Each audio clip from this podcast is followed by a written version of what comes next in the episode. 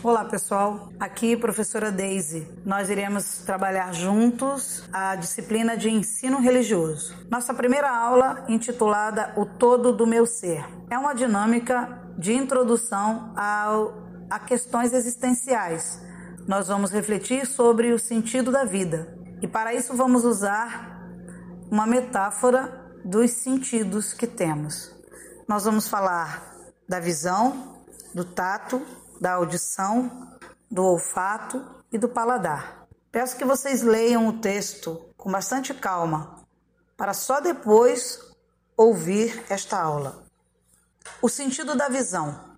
As crianças não têm medo de olhar. Elas veem as coisas vestidas por uma linguagem, não em sua nudez. As crianças veem as coisas que os adultos não podem ver.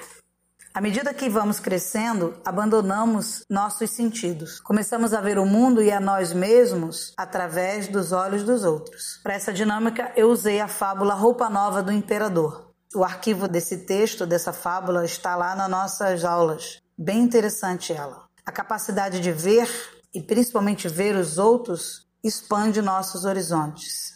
Faz-nos conhecer o outro, descobrir oportunidades de melhorar nosso relacionamento colaborar na sua necessidade, desfrutar de sua companhia, tocar a vida na sua plenitude.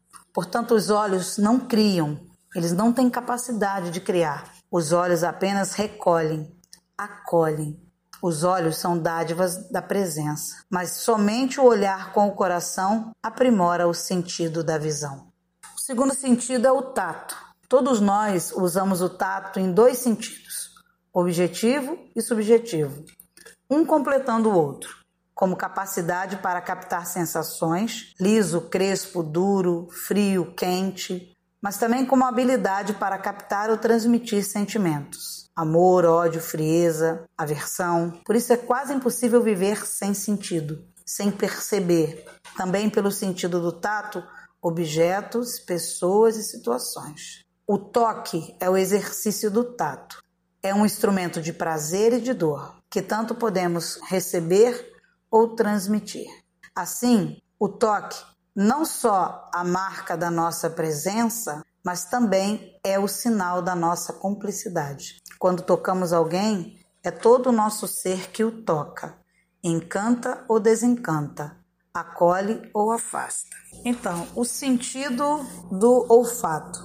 Esse sentido nos abre um horizonte de possibilidades. Aromas agradáveis e desagradáveis nos acompanham ao longo dos nossos dias. Nos alimentamos, nos lugares que percorremos, nas proximidades de uma padaria ou de um mercado de flores. São odores doces, suaves, penetrantes, ácidos. Quase sem nos dar conta, vivemos em meio a um ambiente impregnado de diferentes aromas. Desde aquele espelhado por um caminhão a diesel até o de uma tarde depois de um aguaceiro. Incêndio, comida, parque, pessoas espalham odores precisos, exatos. Pense naquele aroma e o que ele desperta em você.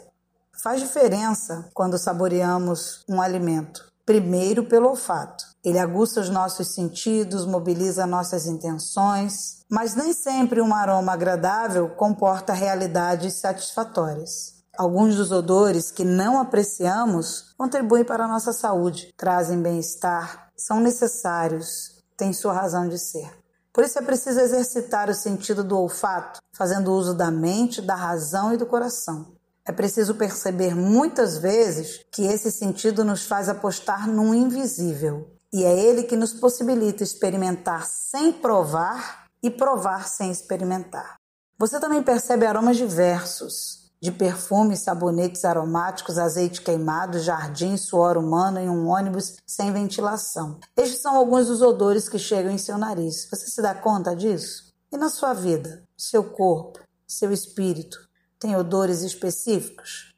Você os sente? Muda de aroma? Quais os aromas que você mais aprecia e os que menos gosta?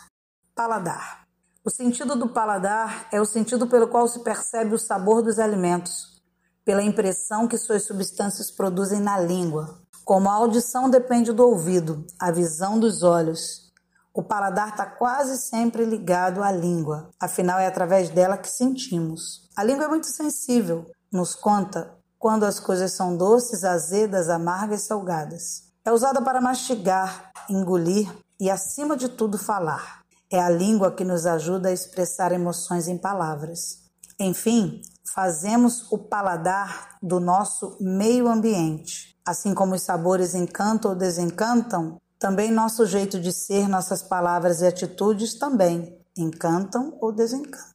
O mundo está cheio de sabores que nos levam a experimentar sensações. De qualquer forma, é o sentido do paladar que toca e saboreia, realiza e concretiza o que os outros sentidos sonharam.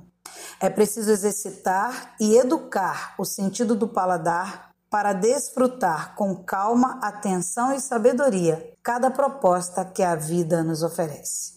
Se você degusta suas experiências de cada dia, poderá distinguir entre o sabor amargo e o sabor adocicado. Dessa maneira, ao observar a si mesmo e ao seu redor, poderá descobrir a graça, o gosto do saber, por aprender em cada dia o sabor que tem a vida, a sua e a dos demais. Então, assim, queridos, concluímos a reflexão com uma pequena frase. O verdadeiro sentido da vida está em dar vida aos sentidos.